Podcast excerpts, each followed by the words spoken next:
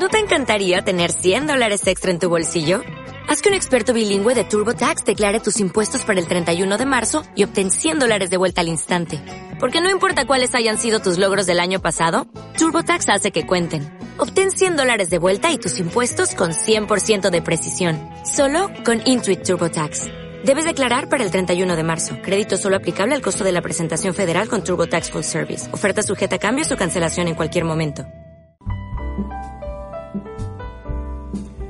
Buenos días, buenas tardes, buenas noches, queridos oyentes. Bienvenidos a Bulos, Falacias y otras historias. El podcast donde aclaramos qué hay cierto y qué no detrás de la historia. Hoy hablamos de Santa Claus, su traje rojo y un aguafiestas. Somos Axel Chamorro Juárez y mi hermano Mitchell. Hola, buenas. Aquí estamos para todos vosotros y este es nuestro primer programa. Un poco nervioso al principio, pero creo que saldrá bien. Tenednos un poquito de paciencia, ninguno de nosotros nos dedicamos a audiovisuales, ni tenemos nada, ninguna relación con este mundillo. Entonces, ¿a qué nos dedicamos? Tú eres ya graduado en Oficial- historia. oficialmente estoy graduado en Geografía e Historia. Oficialmente, está- estás con tu máster y esperemos que dentro de poco puedas ser profesor. Esperemos que sí. Y yo estoy en mitad de la carrera, pero siempre he tenido gran interés en temas militares, en temas históricos, en temas sociales. Y No lleva más años que yo en la vida, así que supongo que tendrá también más conocimiento autodidacta. Pues sí, un poquito. Pero bueno, básicamente hemos decidido hacer este programa pues porque teníamos nuestras inquietudes, nos hemos dado cuenta de que cada día se manipula más por internet las historias y el conocimiento. Digamos que el exceso de información que tenemos ahora, pues cualquier información puede ser mentira y nadie puede, digamos, contrarrestarlo. Y como la gente tampoco tiene tiempo para andar escarbando, hemos decidido que nosotros vamos a hacer ese trabajo. Vamos a escarbar, vamos a hablar de mitos, vamos a hablar de eh, figuras históricas poco claras, vamos a hablar de cosas que se creen que son ciertas pero no lo son. Y algunas curiosidades que estén relacionadas. Eh, pues este va a ser el sentido de nuestro podcast. Esperamos hacer empezar haciéndolos de una duración sobre una hora, Sí, como mucho en una hora y media, si hay algún especial o algún colaborador. tratar un par de temitas y hacerlo lo más ameno posible y aclararos algunas algunas de esas medio verdades o, o falacias. Dejémoslo ahí. soltando. Eh, de momento vais a, vais a poder seguirnos en nuestras redes sociales, en nuestra red social, porque solamente tenemos una, En Twitter, en Twitter, efectivamente, a través de bulos, falacias y otras historias. Eh, podéis entrar, hablarnos, preguntarnos, seguirnos. Si quieren pedir imágenes para comprobar lo que estamos explicando, cualquier fuente escrita, Igualmente iremos subiendo nosotros también las cosas de nuestros programas.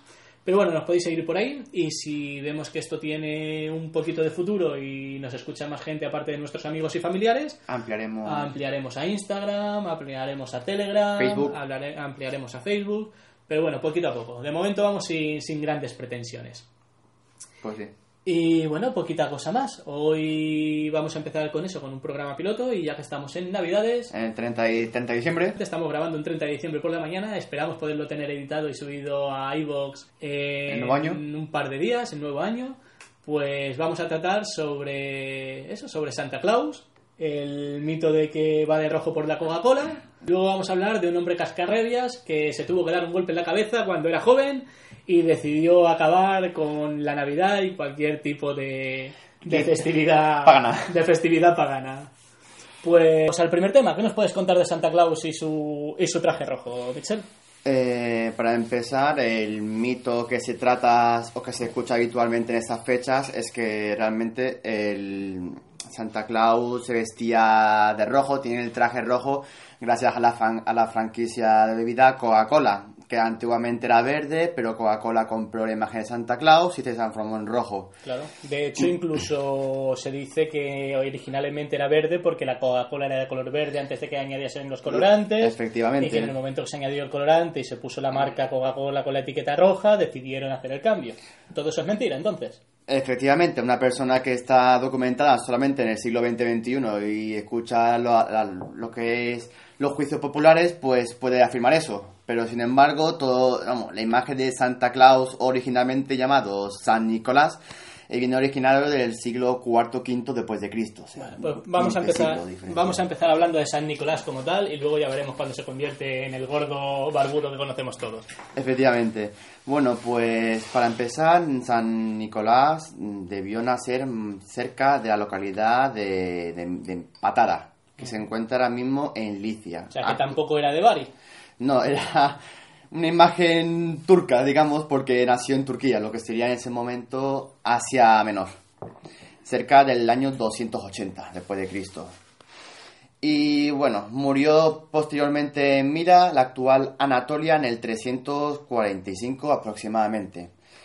Las dudas que hay cuando se investiga las fuentes históricas de San Nicolás de Bari es que realmente hay dudas si hablamos de historia, hablamos de mito, puesto que las fuentes escritas no especifican que haya existido como tal este hombre, pero sin embargo las fuentes visuales como pinturas, representaciones de mosaicos, etcétera, sí aparece esta figura del hombre. Entonces pasaría un poco como con el rey Arturo, ¿no? Que no se sabe si es mito o realidad. Sabemos que a lo mejor había un rey que es representado en escritos y demás, pero no tiene por qué llamarse Arturo ni por qué ser una sola persona, incluso podrían ser varios. Efectivamente, podría ser cualquier hombre que le hayan dado importancia en sí. Ujú.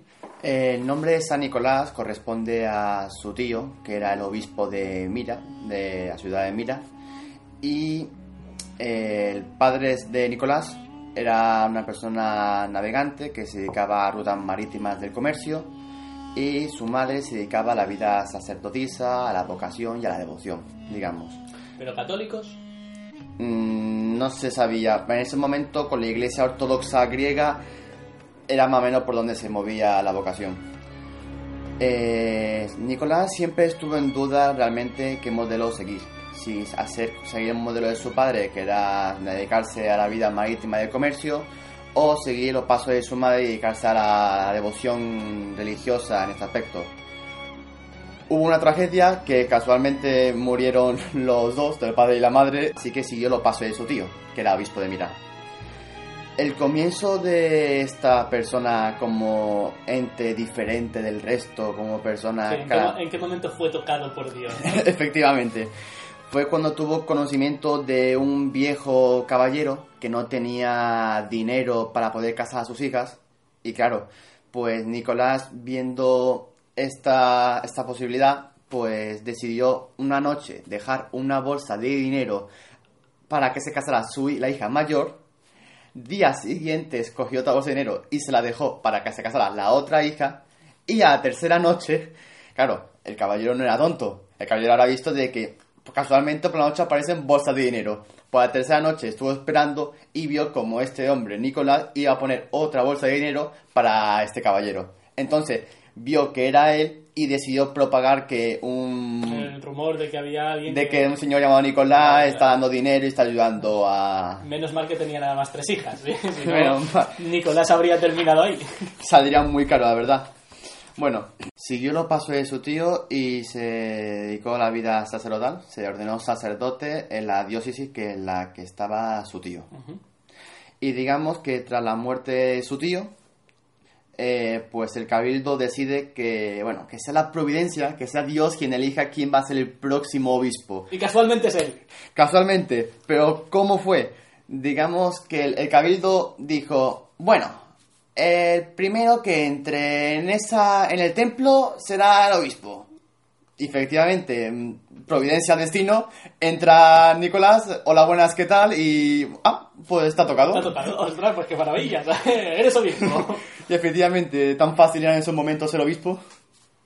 Y nada, pues digamos que hizo más hechos que no son irrelevantes para este podcast, para que se considera un santo como... Sí, porque digamos que era el protector de los niños, ¿no? Tiene algún milagro con algún niño de haberlo salvado de los leones o alguna cosa así. Pero me parece que eso incluso muerto ya, ¿no? Sí, digamos también que se dice de que frenó la hambruna que en esos momentos, porque decidió repartir dinero para que compraran pan y comida y... Con lo cual podemos decir que aquí ya la figura de San Nicolás está atada un poco a los niños por los milagros y a Sí. repartir regalos o dinero entre la gente más necesitada. Y Claro, Vale, vale. los hechos, los hechos se definen por esas... Ujú. Y en este momento, ¿cómo vestía el tío? Porque una vez que es obispo, Eh, ¿O qué la- representaciones tenemos de él? Pues verás, las representaciones, pues tenemos tanto las occidentales, que se representan sobre todo por la Iglesia de Roma, como por las orientales, que se representan por la Iglesia ortodoxa griega o por la parte de Turquía, Asia Menor.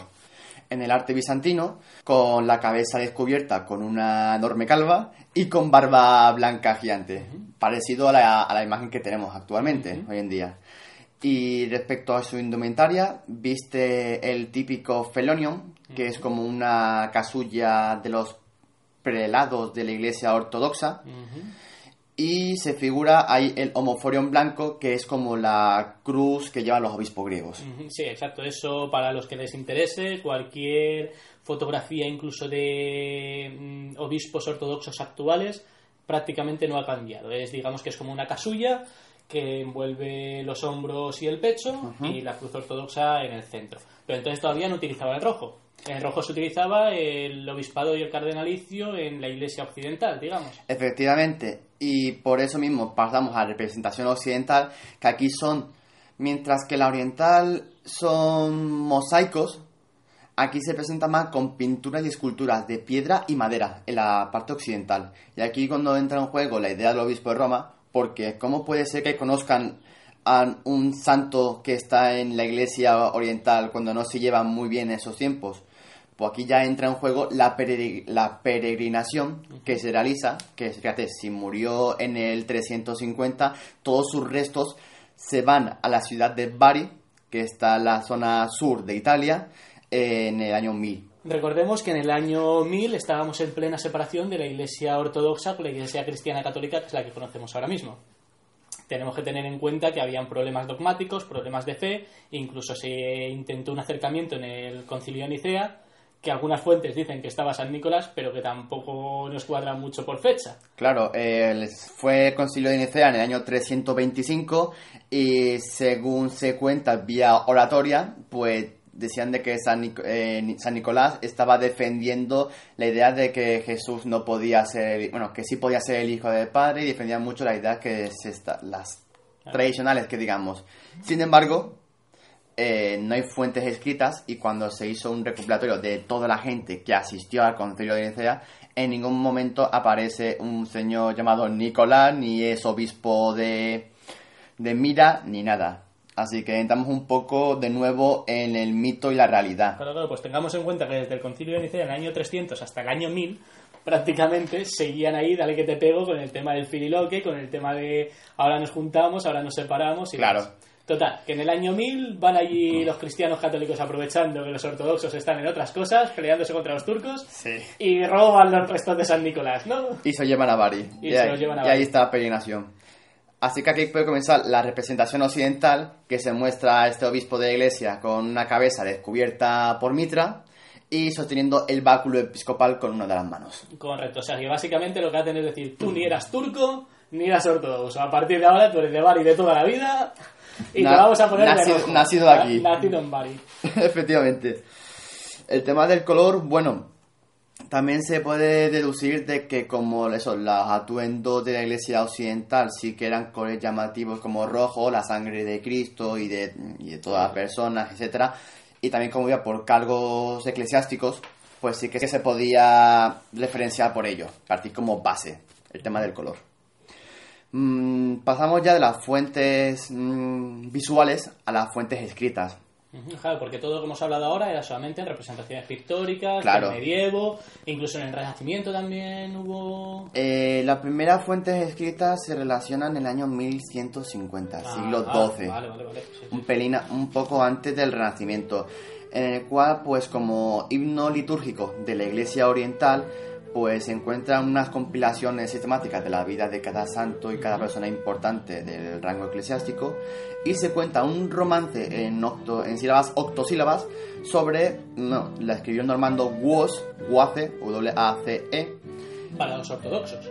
sí, para los ortodoxos. Importante, ¿eh? Es un dato, eso es un dato curioso. Y este romance es conocido como La Vie de San Nicolás, que es una de las copias más antiguas y se conserva actualmente en la Biblioteca Nacional de Francia. O sea, sí, un normando francés escribiendo acerca de una vida de un santo ortodoxo para la ortodoxia griega. Es una cosa Efectivamente. curiosa. Son estas carambolas de, de la época, del siglo XI. Bueno, a lo mejor lo escribió en tiempo de cruzadas. Puede ser. Podría ser, podría ser, más o menos. Podría ser. Para motivar un poco a personas que fueran allí a conquistar. Claro, claro. Y que se pasasen por Bari a ver, a ver al santo. Para partir de ahí.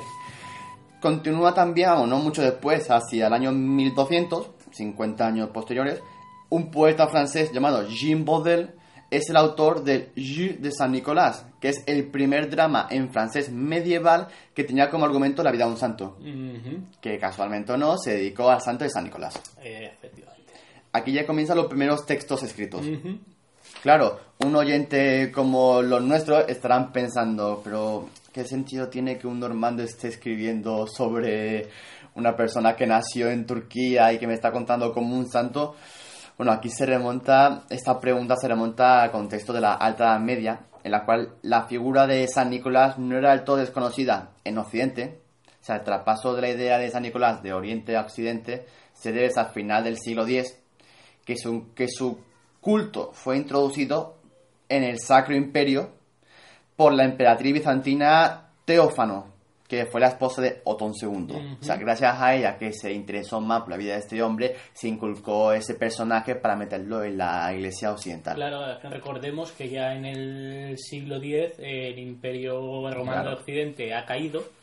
Es una serie de reinos, semireinos, medio bárbaros, medio culturizados, pero la llama de, de la sabiduría y el foco de referencia sigue siendo el Imperio Romano de Oriente. Con Efectivamente. lo cual, la emperatriz, aunque ya en esta época Carlomagno ya ha pasado y ya estamos en, en época de los primeros emperadores romanos germánicos, eh, eso, el, el foco de sabiduría sigue siendo el que viene de, Sí. de Oriente y va a ser así todavía durante varios, varios siglos.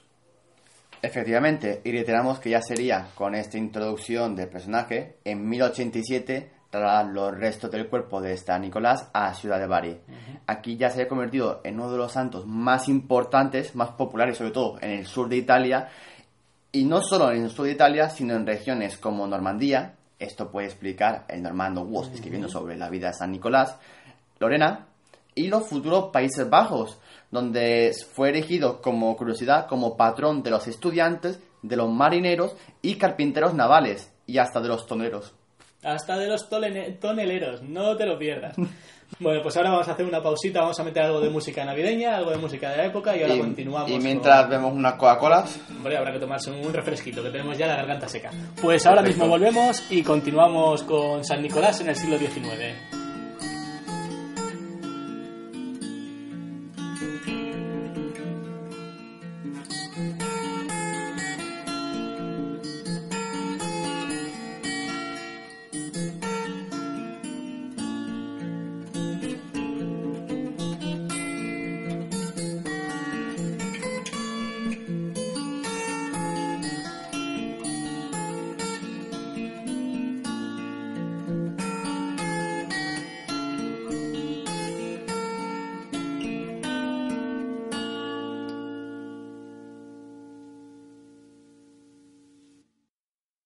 Bueno, ya estamos aquí, después de nuestra, nuestra pausa y de haber cogido nuestro refresquito, nuestra Coca-Cola, y vamos a continuar con San Nicolás donde, donde lo dejamos, que era en los países holandeses y a punto de viajar hacia el Nuevo Mundo. efectivamente. Pero antes hay que explicar un poco cuál era la imagen que, tenía, que tenían ya los holandeses de San Nicolás, cuál era el, el canon.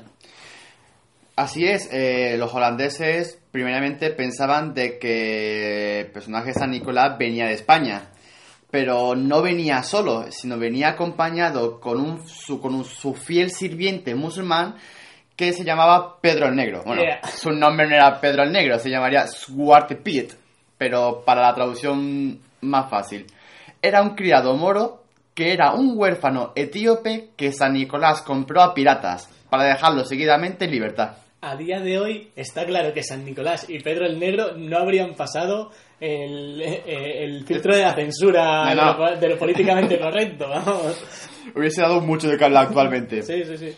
Pero por casualidad de la vida, el personaje de Pedro el Negro no llegó a Países Bajos. No sé yo por qué. Bueno, a Países Bajos sí, lo que no llegó fue a instaurarse luego en América. Pero Claro. no sé yo por qué no llegaría Pedro el Negro a América. La trata de esclavos, posiblemente.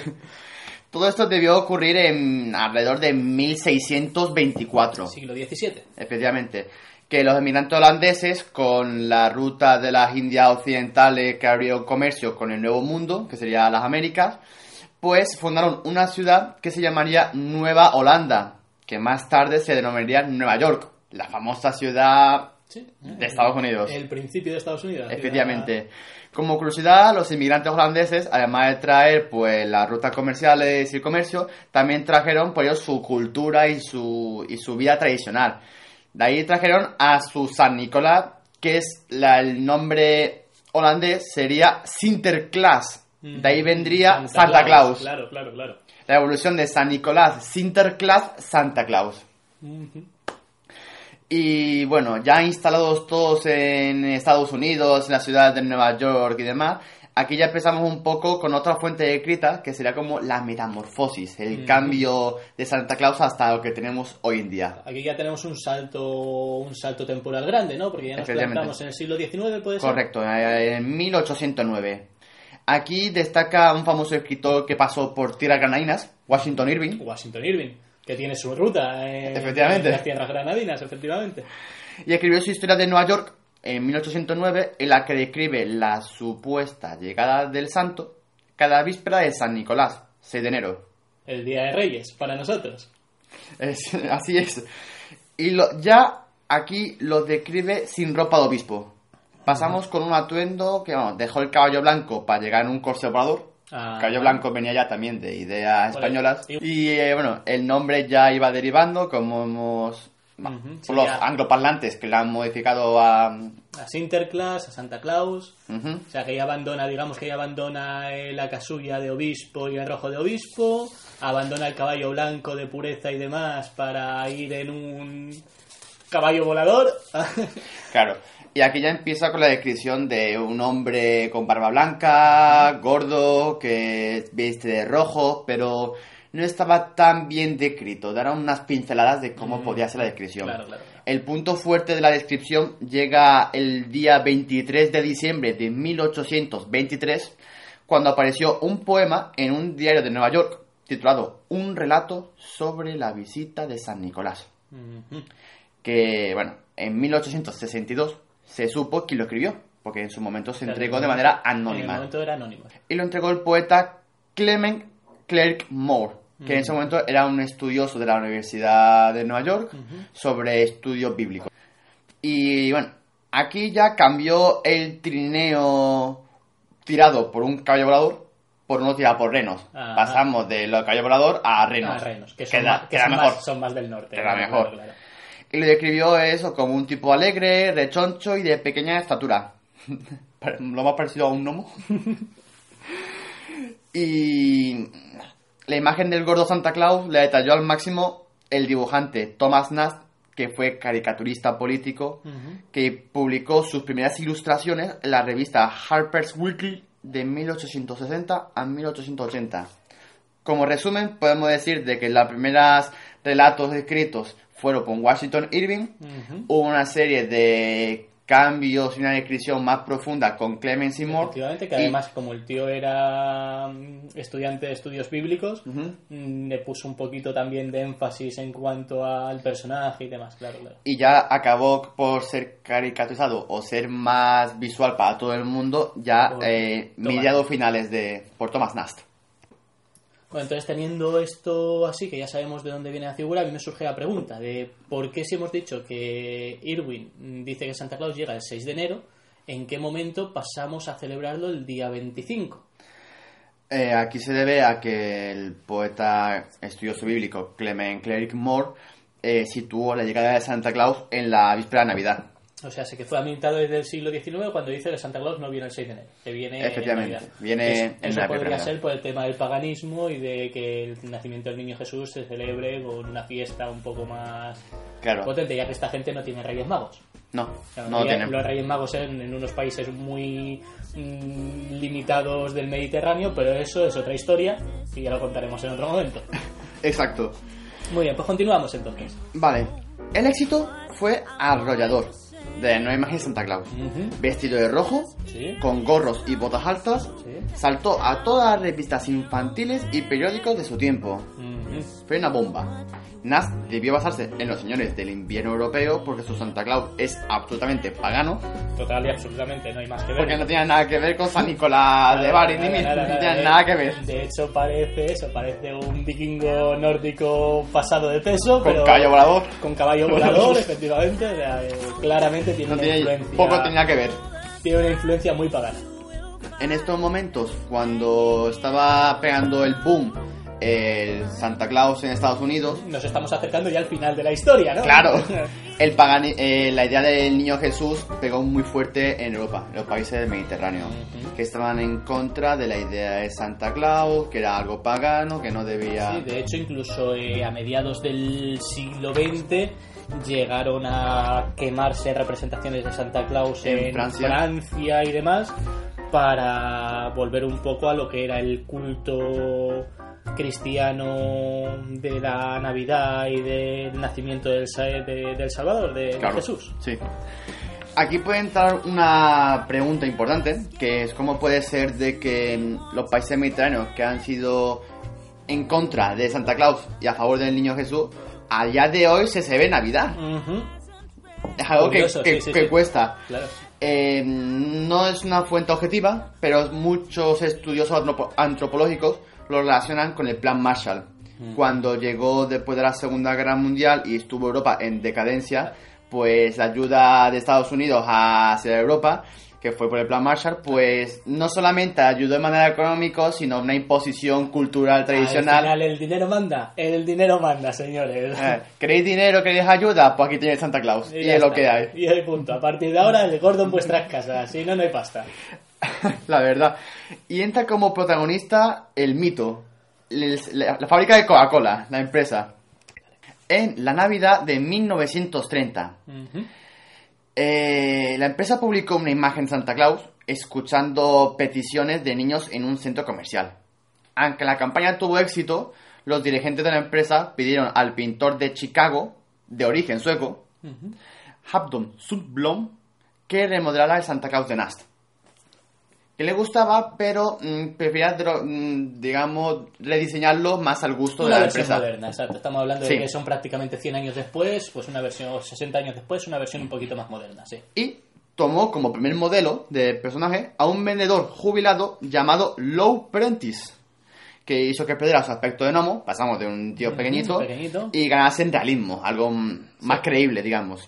Se hizo más alto, grueso, de rostro alegre y bondadoso, con ojos pícaros y amables, y vestido de color rojo con ribetes blancos, que eran los colores oficiales de Coca-Cola.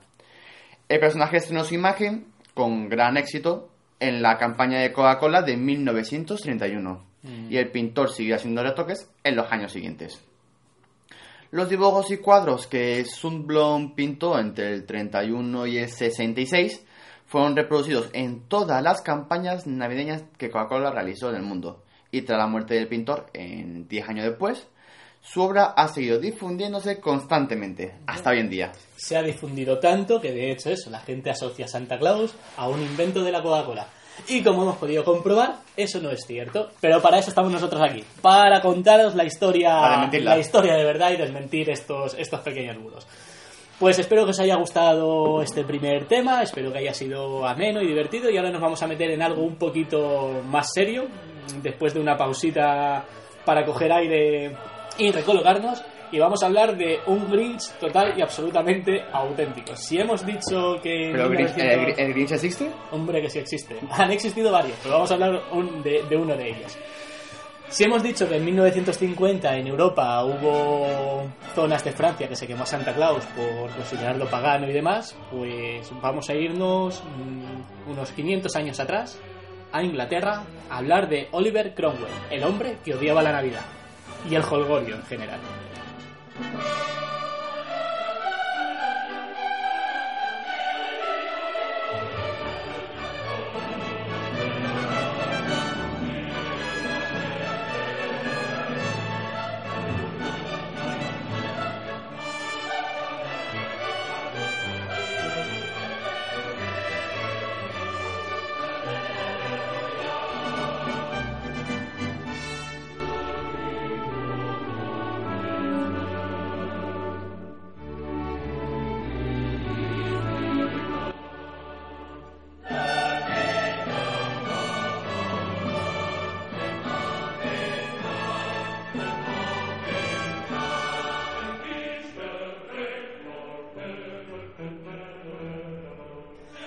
Ya estamos de vuelta, señores. Vamos a empezar con Oliver Cromwell.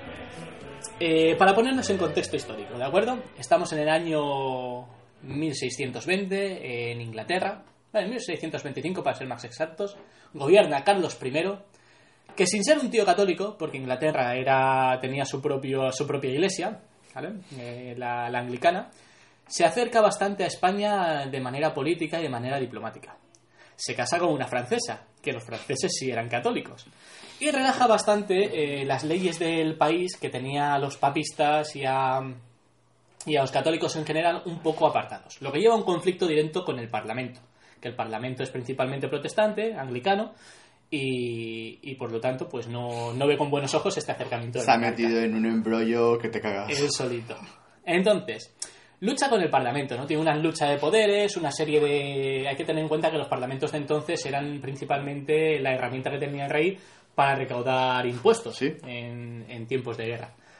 Y como el Parlamento ve que no le hace caso, pues lo cierra y no lo convoca más. Dice, "Ala, eh, prerrogativa del Real, cierra el Parlamento, todo el mundo para a su casa.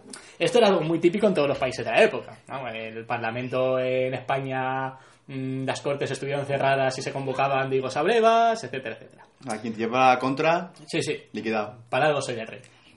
¿Qué pasa? Que en 1640 los escoceses, que también son católicos, eh, empiezan a subírsele un poquito a las barbas a, a Carlos I y empieza a tener problemas y revueltas. Entonces decide, decide reunir otra vez al Parlamento para pedirle dinero. Pero cuando el Parlamento se reúne dice, esta es la nuestra. Y en vez de darle dinero, empieza a ponerle peros.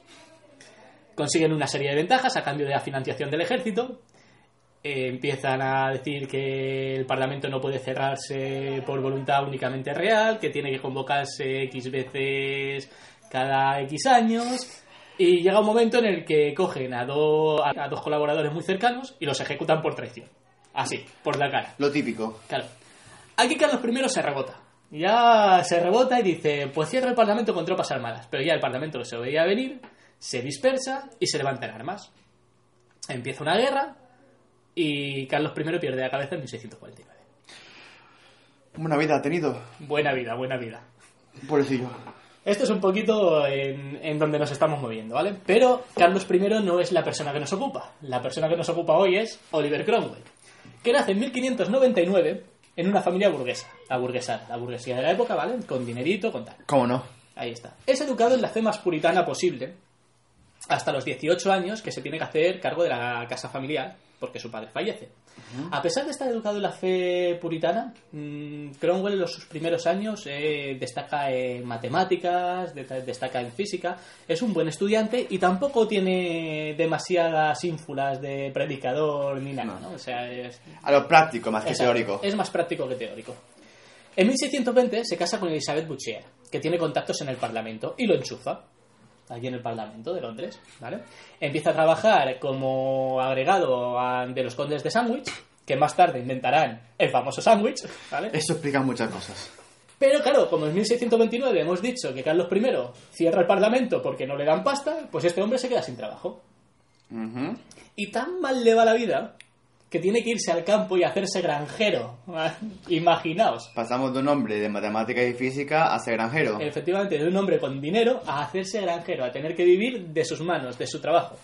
Hay que tener en cuenta que aparte del esfuerzo y, del bajo, y de bajar el nivel, el nivel adquisitivo, eh, moralmente, éticamente y psicológicamente, hacerse granjero era mm, un golpe para el orgullo de cualquier, de cualquier burgués. Cae lo más bajo. Efectivamente. Sin embargo, Oliver Cromwell también saca una parte buena, que es que empieza a juntarse con el pueblo llano y ver cuáles son las motivaciones del pueblo llano. Igualmente yo creo que en este periodo una mula tuvo que darle un golpe en la cabeza porque si no, no se entiende. Aquí ya se hace ultra puritano y empieza a odiar a todo el mundo y a apuntar en su lista negra a todos los que se la van a pagar. A todos. Los principios del Grinch. Efectivamente, aquí empieza a apuntar su lista negra y decir, anchas Castilla, ya llegaremos. En 1640, cuando el Parlamento vuelve a reunirse porque Carlos I necesita financiación, que hemos dicho antes, ¿vale? Eh, él coge y se apunta otra vez para allá. Cuando empieza la guerra contra el monarca, Cromwell se, po- se posiciona con los más radicales, con los puritanos más radicales, que se hacen llamar independientes, y que quieren una victoria sin negociaciones. No quieren pactar con el monarca, no quieren ganar un par de, batallas y pactar con él para... No, no, quiere que el monarca desaparezca. ¿Vale? Quiere que el parlamento sea el que tiene, tiene el poder. Eh, los ejércitos de aquella época eran un, un maldito desastre. Porque estaban mandados por aristócratas, por nobles, que no tenían ni puñetera idea de hacer la guerra, más allá de los ejercicios Además, eran presbiterianos, pero eran moderados, eran realistas. No estaban en contra de eliminar la monarquía, sino en que el rey le diese más, más ayuda al Parlamento. ¿vale? Vale, vale. Los independientes acusan a estos de no estar haciendo suficiente, suficiente para, para ganar la guerra. Y Cromwell busca apoyos en el Parlamento para crear un nuevo modelo de ejército, ¿de acuerdo? Que es el New Model Army. Sí. Eh, se nombra Thomas Fairfax capitán general a través de Assault Ordinance y le quita el poder militar a los parlamentarios. Porque, claro, la mayoría de nobles estaban en la Cámara de los Lores y de los Comunes, o sea, de los Lores sobre todo, ¿no? Sí. Pero los burgueses adinerados y demás eran los que tenían el, el poder del ejército. Entonces se le quita de un pulmazo. Ya de entrada Cromwell dice, todos los nobles que han estado vacilando mientras que yo era grangero y demás, a tomar por culo, ya no tenéis ejército. Qué rencoroso. Muy rencoroso, muy rencoroso. Ahí se le nota, ¿vale? Resulta que cuando empieza la guerra, mm, Oliver Cromwell resulta ser un buen mando. ¿Eh? Sí, a pesar de estar como una regadera, un buen mando, una persona muy práctica que se sabía ganar a sus hombres.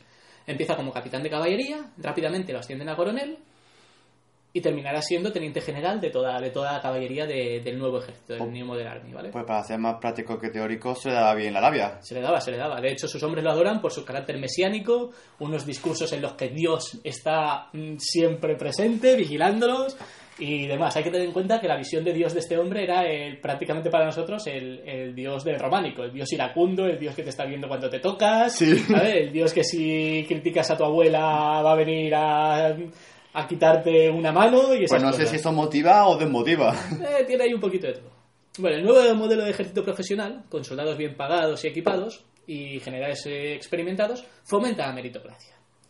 Adquiere además una misión mesiánica de salvación, luchando contra los papistas y los protestantes moderados y, y el rey y todo, y pone a Inglaterra como el pueblo elegido y a los soldados ingleses como únicamente dependientes de Esto me recuerda un poco a Juana la Loca.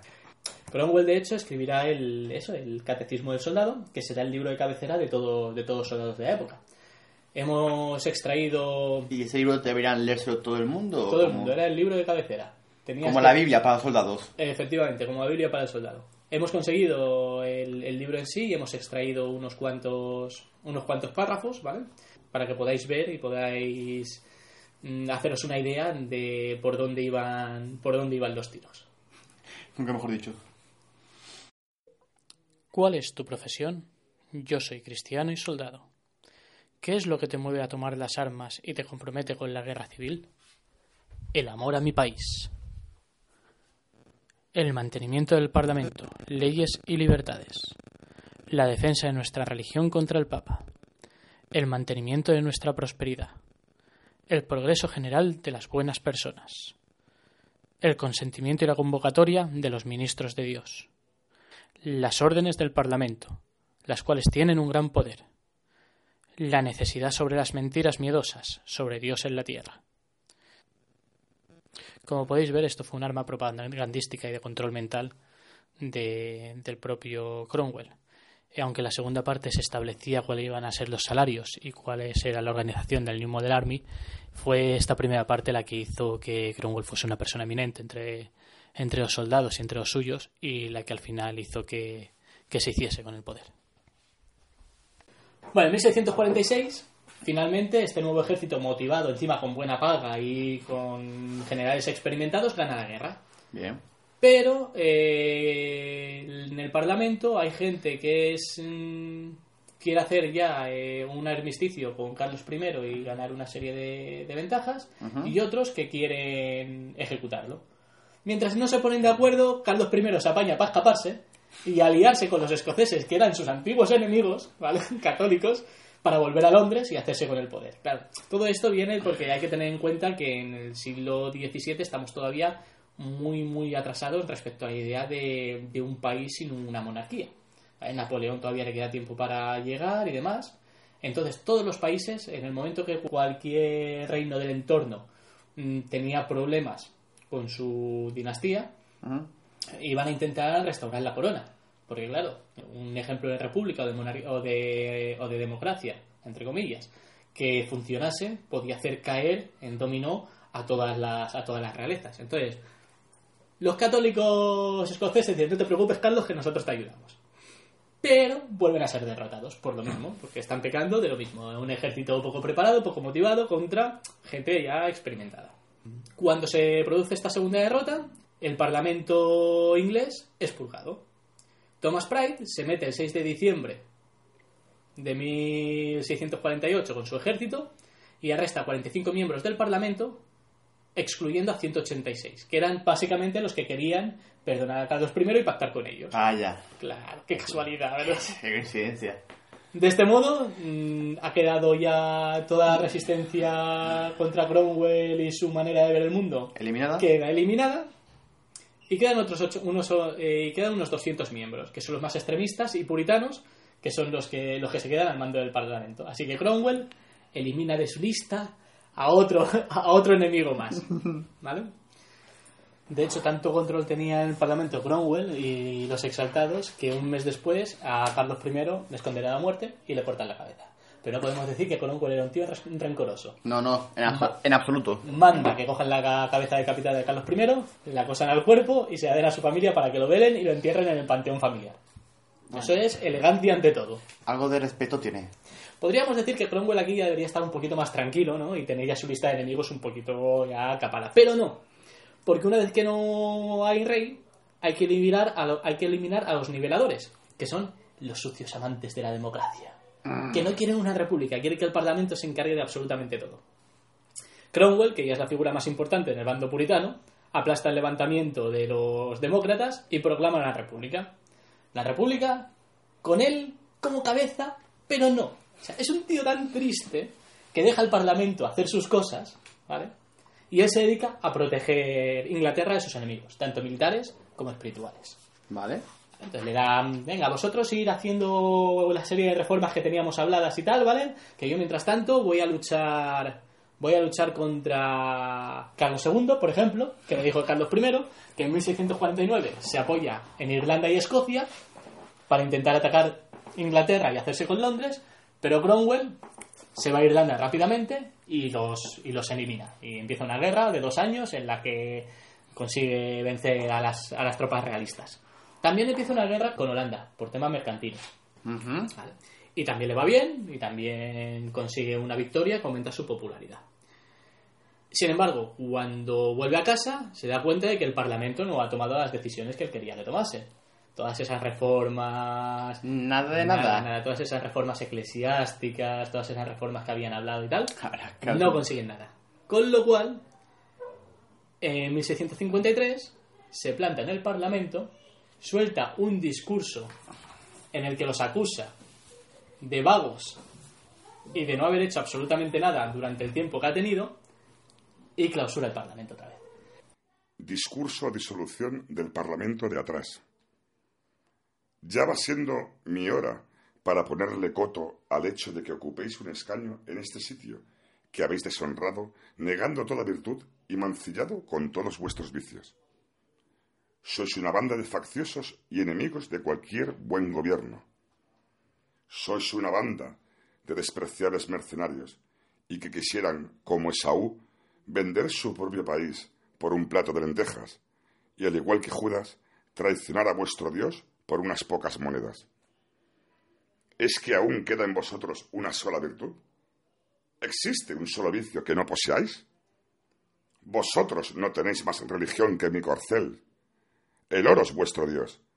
¿Quién de vosotros no ha vendido su conciencia a cambio de sobornos? ¿Existe alguno entre vosotros que se haya ocupado en lo más mínimo por el bienestar de este país? ¿Habéis o no, vosotros, sórdidas prostitutas, degradado este sagrado lugar y tornado el templo del Señor en un antro de ladrones a causa de vuestros inmorales principios y vuestras prácticas perversas? Vosotros os habéis tornado intolerablemente odiosos para la nación entera. Fuisteis electos por el pueblo para reivindicarlo de sus humillaciones y os habéis constituido en su más grave afrenta. Vuestro país, por lo dicho, me ha pedido que limpie este establo de augías, rey mitológico griego, ganadero y dueño de grandes establos, haciendo cesar el tiempo de vuestros malvados procedimientos en esta casa, y que con la ayuda de Dios y la fuerza que me ha dado, hoy venga a cumplir. Os ordeno por lo mismo, bajo riesgo de peligro para vuestras vidas, que salgáis inmediatamente de este lugar. Salid aquí, idos, presto, idos venales esclavos, idos. Tornad esa brillante hechicería y cerrad las puertas, idos en nombre de Dios. Tras esto, Cromwell decide hacer una asamblea de hombres santos. Piensa, si lo que quiero hacer es una reforma eclesiástica, qué mejor que coger a hombres píos de la sociedad, reunirlos aquí en un comité y que se dediquen ellos a hacer leyes para traer el reino de Dios a, a Inglaterra. ¿Qué pasa? Que esta asamblea de santos no, duda, no dura ni un año. El ejército no los apoya y los parlamentarios que han sido expulsados tampoco están conformes con ellos. Viendo que no consiguen absolutamente nada, antes de que termine 1653, disuelve la asamblea de santos. Tras todos estos experimentos fallidos, el ejército y el parlamento le dan a Cromwell el título de Lord Protector y centralizan el poder en su persona. ¿Qué es lo primero que hace Cromwell? Este hombre tenía fobia a reinar y a tomar decisiones. Vuelve otra vez a hacer un parlamento. Le vuelve a dar una serie de, de atribuciones, eh, les da margen para hacer varias leyes, para reformar incluso la propia constitución, todo esto entre el 54 y el 56, dos añitos, ¿vale? Vale. Mientras él hace como que manda, bueno, en realidad como manda, pero que hace como que no. Finge un poco. Yo, yo creo que estaba esperando para ver si tenía más enemigos en su lista y seguir, y seguir tachando. Añadiendo. Claro. ¿Qué pasa? En 1655, una expedición inglesa que intentó tomar Haití y República Dominicana a los españoles fracasa estrepitosamente. Cromwell piensa que esto es Dios que le dice, a través de, de las derrotas, que no está tomando el camino correcto.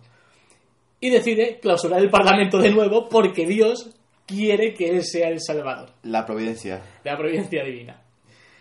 Tras esto, Cromwell hace lo que se llama el gobierno de los generales. Divide Inglaterra en distritos y a cada general de su ejército particular, del New Model Army que él ha hecho que, y que ha escrito el Catecismo del Soldado y que todo el mundo idolatra, pues a los generales le dice, tú vas a gobernar en esta zona con el ejército si alguien se pone tonto, el ejército a la calle. Tú vas a gobernar en esta zona si alguien se pone tonto, el ejército a la calle. Tú vas a gobernar y así. Vale. ¿Vale? Eh, justo cuando se instaura este nuevo modelo, los ingleses tienen una gran victoria en Jamaica, que se arrebatan a los españoles y ya se quedan para siempre jamás.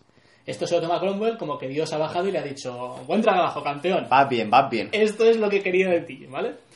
Con lo cual hay una gran ola de puritanismo, de puritanismo por toda Inglaterra en la que Cromwell se vuelve ya majada perdido y decide acabar con sus mayores enemigos, Santa Claus y la Navidad. ¿Vale? Anda. En este gobierno, con las tropas en la calle, se prohíbe la Navidad, otras fiestas asociadas al catolicismo, las apuestas, los bailes, el teatro, las peleas de gallo y abrir las cervecerías los domingos. ¿Por qué? Todos sus enemigos aquí, eliminados. De hecho, hay escritos de la época en la que narran como el día de Navidad eh, patrullas de soldados armados iban por la calle mirando dentro de las casas a través de la ventana de que no se estuviese celebrando nada que no fuese una comida santa y pía de la familia alrededor de la mesa. Ni abetos, ni regalos, Ni ni, villancicos, ni aguinaldo, ni nada. Cromwell le declaró la guerra a Santa Claus total y absolutamente La providencia. la providencia divina. Dios le había dicho que eso era lo correcto. Los enemigos. En 1657 hay una serie de problemas internos entre parlamentarios y generales. Estas medidas que ha tomado Cromwell de tanto puritanismo no son populares entre las clases bajas. Lo que habíamos dicho de cuando él había sido granjero, se había, había visto que era hoguería en las Sí. clases bajas, de esto ya se había olvidado total y absolutamente. Entonces, este gobierno tan poco popular y tan cercano a una dictadura cae por su propio peso. Y Cromwell no hace nada, se aparta para no caer salpicado. Se reúne un nuevo parlamento y le ofrece la corona a Cromwell para convertirlo en monarca, para que Inglaterra tenga una dinastía propia. Vuelve la monarquía. Exacto, con Oliver, Oliver I, Oliverio I como, como primero de su, de su dinastía. Pero claro, este es el sistema que él mismo ha destruido. Él no está conforme con esto, es- él no es lo que quiere para Inglaterra. Entonces se tira un par de meses pensándose si aceptar la corona o no aceptarla. ¿Qué hace? ¿Le da estabilidad al país y, Rechaza- y- y traiciona sus principios? Ah, no lo tiene muy claro. Total. Finalmente, tras pensárselo, Cromwell, eh, en una sesión ante el Parlamento, rehúsa la corona, pero llega a un, a un compromiso de conveniencia con los parlamentarios. Yo considero y pienso que mi único deber hubiese sido haberlo hecho antes, por el bien del pueblo, quienes han depositado en mí tantas e infinitas obligaciones. Desearía haberlo hecho antes, por tal motivo, y por ahorrar tiempo y esfuerzos, y por el bien del comité, del cual debo reconocer que he sido razonablemente problemático. Pero sincera es mi respuesta, que a pesar de que pienso que las decisiones de gobierno forman parte de excelentes medidas, menos en una cosa, respecto al título, sobre mi persona. No sería un hombre honesto si nos dijese que no puedo aceptar el gobierno ni acometer la dificultad y carga que conlleva, que en mi poca experiencia de que todos los errores y dificultades que cometen los hombres son con toda confianza con que desempeñan sus cometidos. Os digo convencido que os doy mi respuesta, que no puedo afrontar este gobierno con el título de rey, y que esta es mi respuesta para tan grande y pesada empresa. Decide que lo nombre Lord Lord Comandante, ya de por vida, con prácticamente todos los poderes que tiene un rey. De hecho, la celebración y, y toda la ceremonia alrededor de Cromwell a partir de ese momento es prácticamente la misma que para un monarca. Digamos que una monarquía, pero sin rey, ¿no? Efectivamente, una monarquía pero sin rey. Así le da una estabilidad al país y al mismo tiempo no traiciona sus principios. Vale. Igualmente, del 57 al 59, lo dicho, cuando Cromwell va a una celebración o cuando tienen que asistir a algún tipo de, de acto público, acude con una serie de atribuciones y una serie de, de signos Diferente al rey. prácticamente, exacto, prácticamente iguales que los de cualquier familia real. Vale. ¿De acuerdo?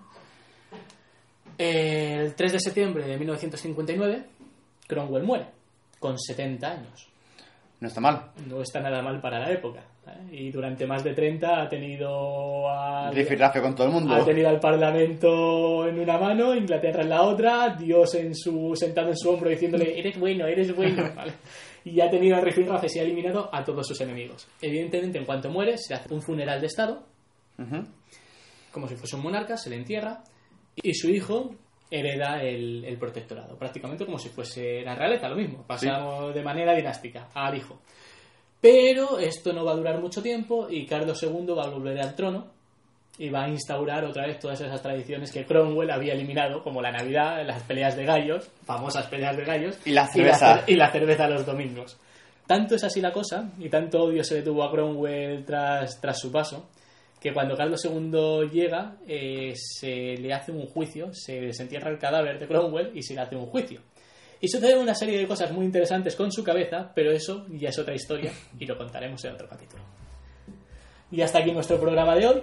Espero que os haya gustado, que haya sido interesante. Si os preguntáis quién ha sido la voz que ha hecho, que ha leído los documentos originales que hemos encontrado, es nuestro padre, Juan Carlos. No tiene nada que ver con la historia, no tiene nada que ver con ser actor de doblaje, pero todo el mundo le dice que tiene una voz preciosa para la radio y la tele Se asemeja. y hemos querido aprovecharlo. Eh, pues poca cosa más, deciros que si os ha gustado el programa, por favor, darle a me gusta y suscribiros a nuestro canal, que estamos empezando y nos viene genial toda la difusión posible. Nos encantaría que esto tirase para adelante y poder profesionalizarnos un poquito más. Y todas las fuentes escritas y todo lo que está que hemos dicho a lo largo del programa, que la pondremos las fuentes, pues si alguien quiere, tiene interés, pues en nuestras redes sociales. Efectivamente, en nuestras redes sociales y en la descripción del programa colgaremos fuentes y colgaremos Las imágenes de... las imágenes que hemos utilizado y que hemos, podido. Pues nada más, muchísimas gracias a todos y buenos días, buenas tardes, buenas noches. Nos vemos en el siguiente programa. Hasta luego.